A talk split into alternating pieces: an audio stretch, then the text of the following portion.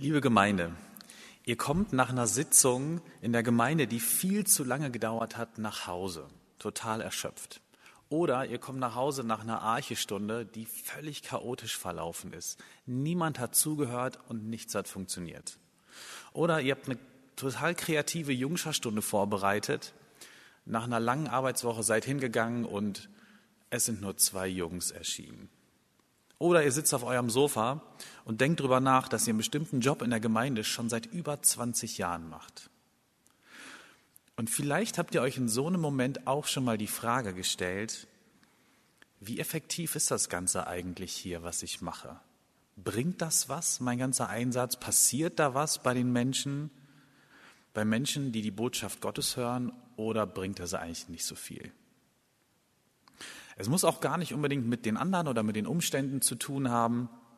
Wir können auch manchmal auf uns selbst und auf das System Gemeinde schauen und uns fragen, er hätte Gott nicht viel bessere Mittel, viel mächtigere Mittel und Wege, um Menschen zu erreichen, als uns, ganz normale Menschen, die total viele Fehler machen, die immer wieder was nicht schaffen? Denn es ist ja so, wir werden immer wieder müde, wir scheitern, uns fehlt manchmal der Durchblick oder die Kreativität oder die Kraft. Wir scheitern mit Projekten. Wir erreichen bestimmte Menschen nicht, die wir total gerne erreichen würden. Wir verfehlen manchmal Ziele, die wir uns setzen. Wir schreiben uns Nächstenliebe auf die Fahne und dann sind wir oft doch genervt oder kriegen unseren Hintern nicht hoch, sind faul und lieben doch nicht so, wie wir uns das eigentlich vorgenommen haben.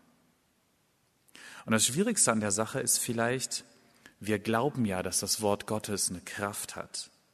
Wir glauben sogar, dass nichts anderes eine größere Kraft hat als das Wort Gottes, als dieses liebevolle, das zurechtbringende, das schöpferische, vergebende Wort Gottes.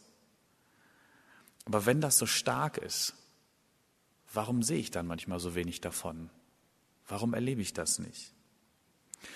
Das ist so die Frage nach der Effektivität von dem, was wir machen. Letzte Woche haben wir uns die Frage nach der Relevanz gestellt. Heute geht es um Effektivität. Und genau davon handelt der Predigtext heute aus Lukas Kapitel 8. Ich lese ihn vor ab Vers 4. Eine große Volksmenge versammelte sich um Jesus und aus allen Orten strömten die Leute zu ihm. Da erzählte er ihnen ein Gleichnis. Ein Bauer ging aufs Feld, um seine Saat auszusäen. Während er die Körner auswarf, fiel ein Teil davon auf den Weg. Die Körner wurden zertreten und die Vögel pickten sie auf. Ein anderer Teil fiel auf felsigen Boden. Die Körner gingen auf und vertrockneten schnell wieder, weil sie keine Feuchtigkeit hatten. Ein weiterer Teil fiel zwischen die Disteln. Die Disteln gingen mit auf und erstickten die junge Saat. Aber ein anderer Teil fiel auf guten Boden. Die Körner gingen auf und brachten hundertfachen Ertrag. Dann rief Jesus noch, wer Ohren zum Hören hat, soll gut zuhören. Ich habe bei der Predigtvorbereitung eine Interpretation über diesen Text gelesen, wo der, der Prediger, es war ein Prediger, äh, gesagt hat, der Bauer in diesem Gleichnis ist, ähm, ist ein bisschen ist ein dummer Bauer. Äh, der geht überhaupt nicht effektiv vor und total verschwenderisch. Also warum um alles in der Welt sät er dieses unfassbar wertvolle Saatgut auf den Weg oder auf Steine? Das macht man doch nicht. Der arbeitet alles andere als effektiv. Und ich finde die Interpretation nicht gut. Ich glaube nicht, dass das so war. Um das Gleichnis zu verstehen, ähm, hilft deshalb ein kleiner Ausflug in die Landwirtschaft vor 2000 Jahren in Palästina. Das sah nämlich wirklich anders aus als heute, weil die Gegend eine andere ist und weil die Zeit eine völlig andere war. Der größte Unterschied bestand wahrscheinlich äh, im Pflügen. Wenn ähm, ihr heute mal schaut, wenn ein Bauer pflügt, dann fährt er mit seinem großen Trecker äh, aufs Feld hat hinten eine große Pflugschar und was dann passiert ist, dass er innerhalb von Stunden oder Tagen ein ganzes Feld gewendet kriegt. Also der dreht die komplette obere Erdschicht einmal um. Ähm, und das war damals völlig, völlig anders.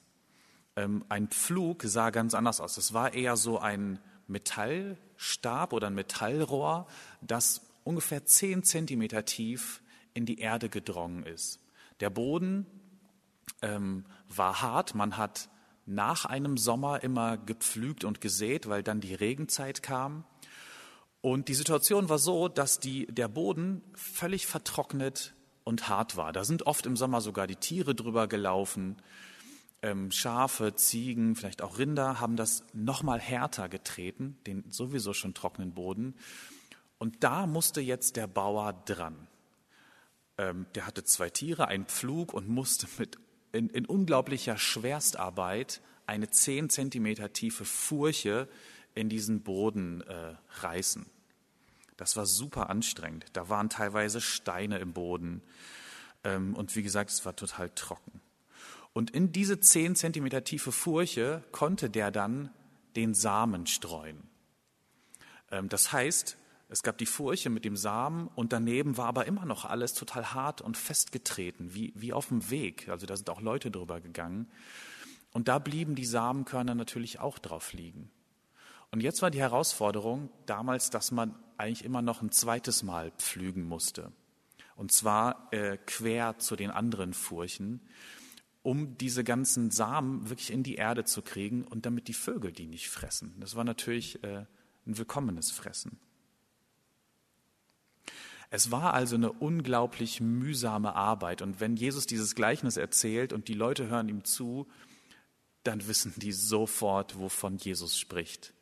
Viele von ihnen waren Bauern oder hatten ein Stück Land und wussten, wie mühsam und wie anstrengend es ist, ähm, eine gute Ernte zu kriegen und den Samen in den Boden zu bekommen. Die wussten, was für eine Schwerstarbeit das ist, weil die ganze Familie dabei helfen musste oft sogar die Kinder. Die Leute wussten, wie klein und wie hoffnungslos das am Anfang aussehen kann, wenn man die Saat ausstreut. Die Leute wussten auch, wie gefährdet so eine Ernte ist. Also, dass die Vögel einfach deine halbe Ernte aufessen können. Oder wenn nach dem zweiten Pflügen der Regen nicht kommt und das Ganze aufweicht und aufgeht, kann auch ganz viel von der Ernte verloren gehen dann kann so eine Ernte sehr, sehr dürftig ausfallen am Ende. Die Leute wussten also, wovon Jesus spricht, wenn er das Gleichnis erzählt. Und die Leute waren auch nicht dumm oder uneffektiv. Jesus erzählt das Gleichnis jetzt aber nicht einfach, um den Menschen zu zeigen, dass er auch was von Landwirtschaft versteht, sondern er möchte mit dem Vergleich was deutlich machen. Und zwar greift Jesus eine Sorge der Leute auf, die ihm zuhören, eine Sorge, die im Hintergrund steht.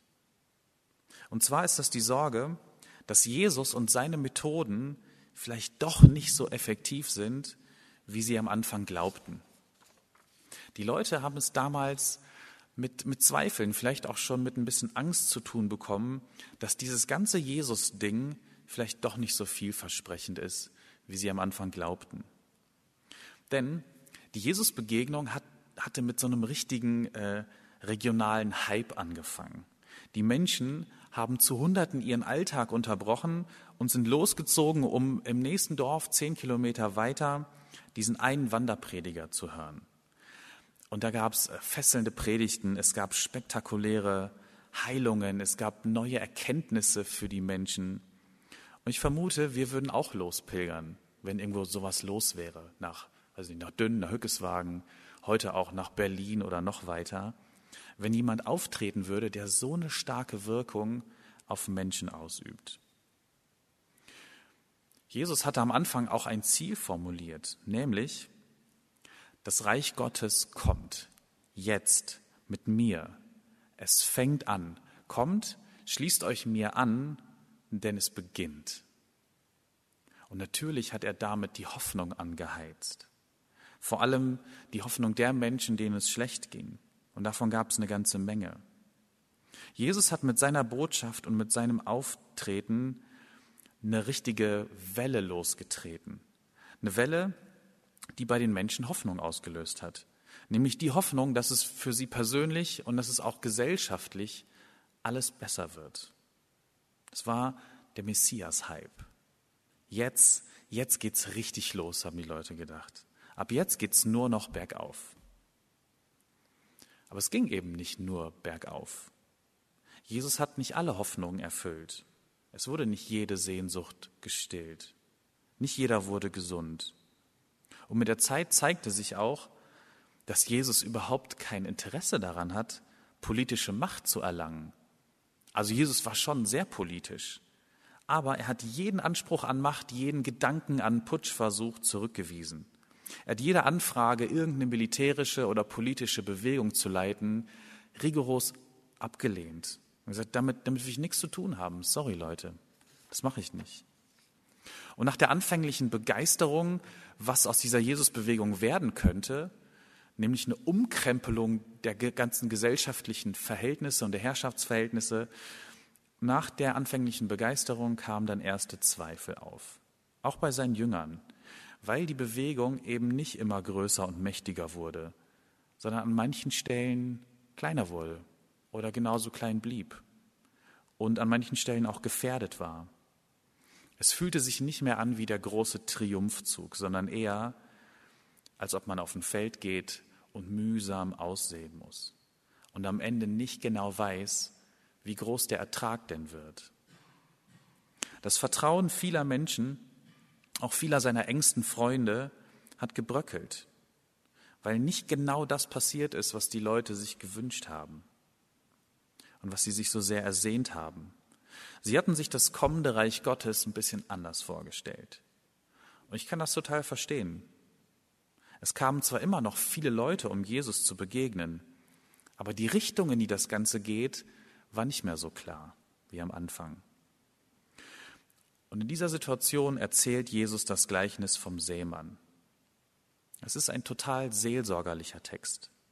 Jesus geht auf die Zweifel und die Fragen der Leute ein und er sagt, ja, der Anfang ist mühsam und schwer und anstrengend. Und was vielleicht das Schlimmste ist, es ist ungewiss, wohin das geht. Man konnte damals nicht garantieren, ob eine Ernte okay oder gut oder phänomenal wird. Wenn das so wäre, dann hätten die Leute gerne alle Mühen auf sich genommen. Aber es konnte schon sein, dass es nicht viel bringt, dass man alles gegeben hat beim Säen und Pflügen und am Ende kommt nicht so viel bei raus. Und diesen Frust greift Jesus auf, diese Angst, dass das vielleicht mit der Jesusbewegung ähnlich sein könnte. Der Clou in diesem Gleichnis ist der Kontrast. Man nennt das ähm, unter Theologen auch Kontrastgleichnisse. Davon gibt es, weiß ich nicht, vier, fünf, sechs ungefähr, ähm, wo die Pointe des Gleichnisses der Kontrast ist, den Jesus herstellt. Also der Anfang ist unglaublich mühsam und anstrengend und ungewiss und das Ende ist in dieser Geschichte hundertfacher Ertrag. Das ist total übertrieben. So groß war damals kein Ernteertrag und ich glaube, das ist es auch heute nicht. Ich habe das irgendwo mal gelesen, dass aus einem Korn Weizen am Ende vielleicht 35 werden bei uns.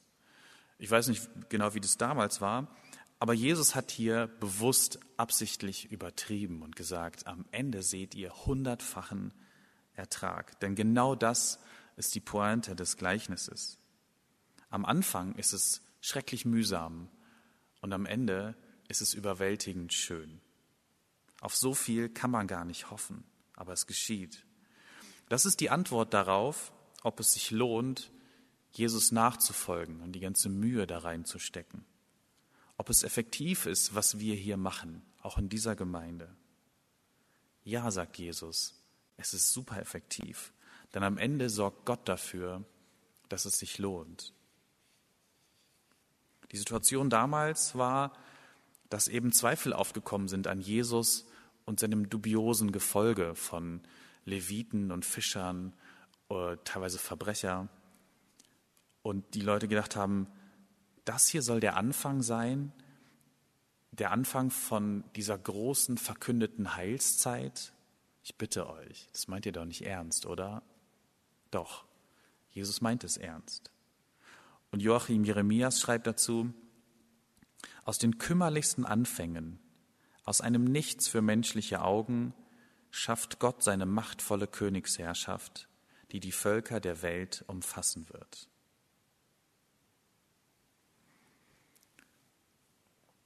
Ich kann das total gut auf unsere Gemeindearbeit heute übertragen. Für mich macht das Sinn, weil in dem, was Jesus erzählt, eine, eine total schöne Wertschätzung des kleinen und mühsamen Anfangs drin steckt. Das wird ja nicht abgewertet, dass Leute sich Mühe geben, sondern es wird gesagt, genau das ist richtig und notwendig. Die ganze Mühe, die wir uns hier geben in unterschiedlichen Bereichen mit Menschen, mit uns selbst. Das ist notwendig und es ist gut und es liegt eine Verheißung drauf. Fragt mal ehemalige Gemeindeleiter, von mir aus auch aktuelle, wie mühsam das Ganze hier in der Gemeinde sein kann. Oder wie ging es euch, wenn ihr mit großem Aufwand Jungschar oder Arche gestaltet habt? Wenn ihr Chorstunden vorbereitet habt nach Feierabend oder nach einer anstrengenden Woche? wenn ihr Bandproben macht, irgendwann am Abend und am Sonntag früh. Klar, das macht auch immer wieder Spaß und es ist schön, mit Menschen unterwegs zu sein und es ist auch immer wieder mühsam und anstrengend. Da kann man sich schon fragen, bringt das alles was? Wofür mache ich das eigentlich? Wenn es manchmal noch nicht mal richtig wertgeschätzt wird. Ist das effektiv oder könnte ich meine Zeit besser einsetzen? Wo sind denn die Kids heute, könnte man sich fragen, für die ich mich ein Jahrzehnt lang eingesetzt habe? Ich sehe die noch nicht mal mehr. Hat das irgendwas gebracht? Was hat meine Arbeit in den ganzen stundenlangen Gremiensitzungen gebracht?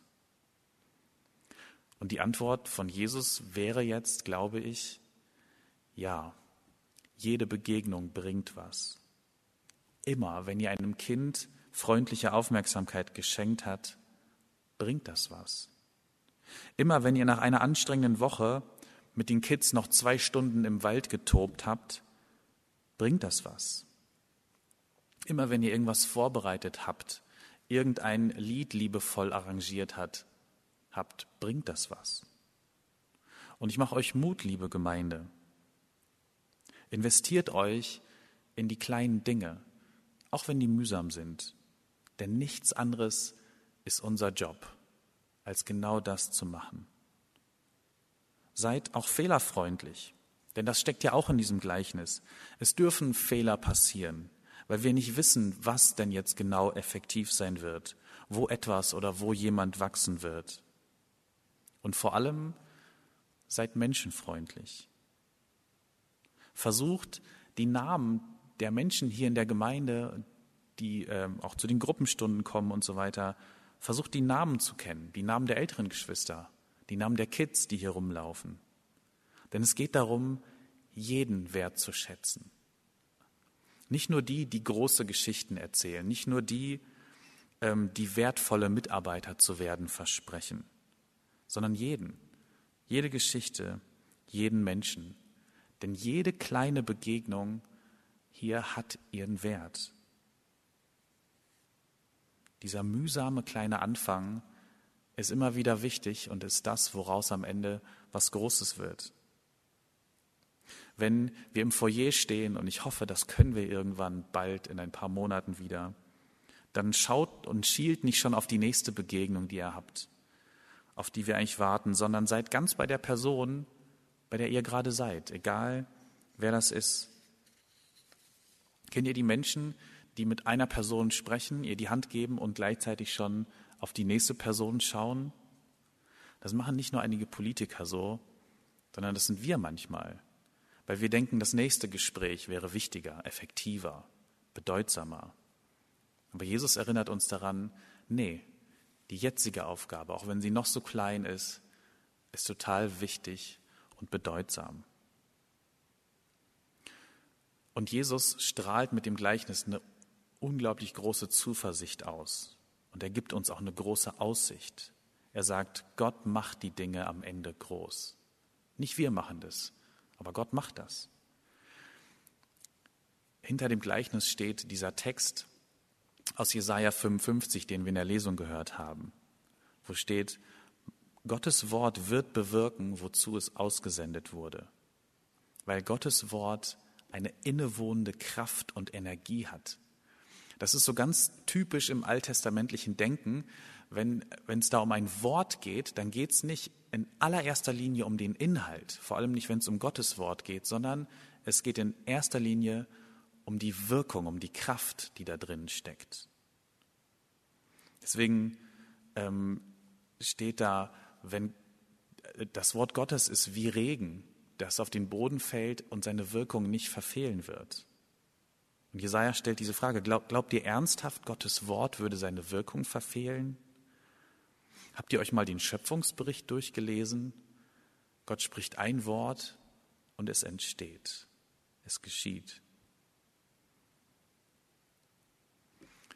Und gleichzeitig braucht es natürlich Geduld und Glauben, dass das so ist. Es kann schon dauern, dass Gottes Wort seine Wirkung entfaltet. Und es braucht Menschen, die hinhören. Ja, es ist Gottes Ernte. Und trotzdem beendet Jesus sein Gleichnis mit einem Appell und sagt, was wir dabei tun können. Er sagt, wer Ohren zum Hören hat, soll gut zuhören. Wer Ohren zum Hören hat, soll gut zuhören. Bei dem Satz muss ich äh, manchmal an meine Kids und an unterschiedliche Situationen mit meinen Kids denken.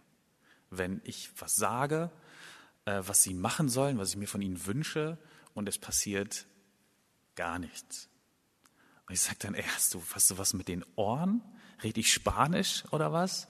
Du sollst dir die Hände waschen. Und es ist manchmal so, als ob da nichts ankommt. Ich sehe biologische Hinweise, dass Ohren vorhanden sind ähm, und sein müssten, aber ich vermute, die funktionieren in solchen Augenblicken nicht richtig. Ich scheine nicht durchzudringen. Jetzt ist das bei Kindern eine wertvolle und nützliche Eigenschaft, bei diesen ganzen Anweisungen und dem ganzen Geschimpfe von uns Eltern äh, einfach mal auf taub zu stellen. Ich finde es völlig in Ordnung. Bei Gott ist das anders. Gott möchte uns erreichen.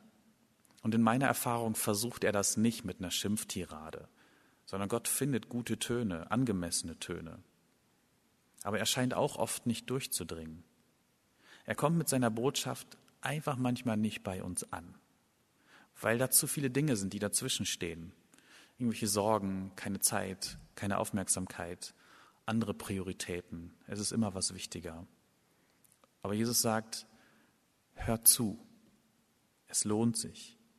Denn Gott sagt dir nicht zum hundertsten Mal genervt, dass du dir die Hände ordentlich waschen sollst, sondern Gott hat Worte für dich, die dich leben lassen, die dich wachsen lassen, dich aufblühen lassen, die dich wirklich Mensch sein lassen. Wenn ihr zuhört und wenn ihr etwas von Gott weitersagt, dann vertraut darauf, dass es etwas bringt. Es wirkt manchmal in dem Augenblick nicht effektiv, aber Gott macht was Großes draus, ganz sicher. Amen.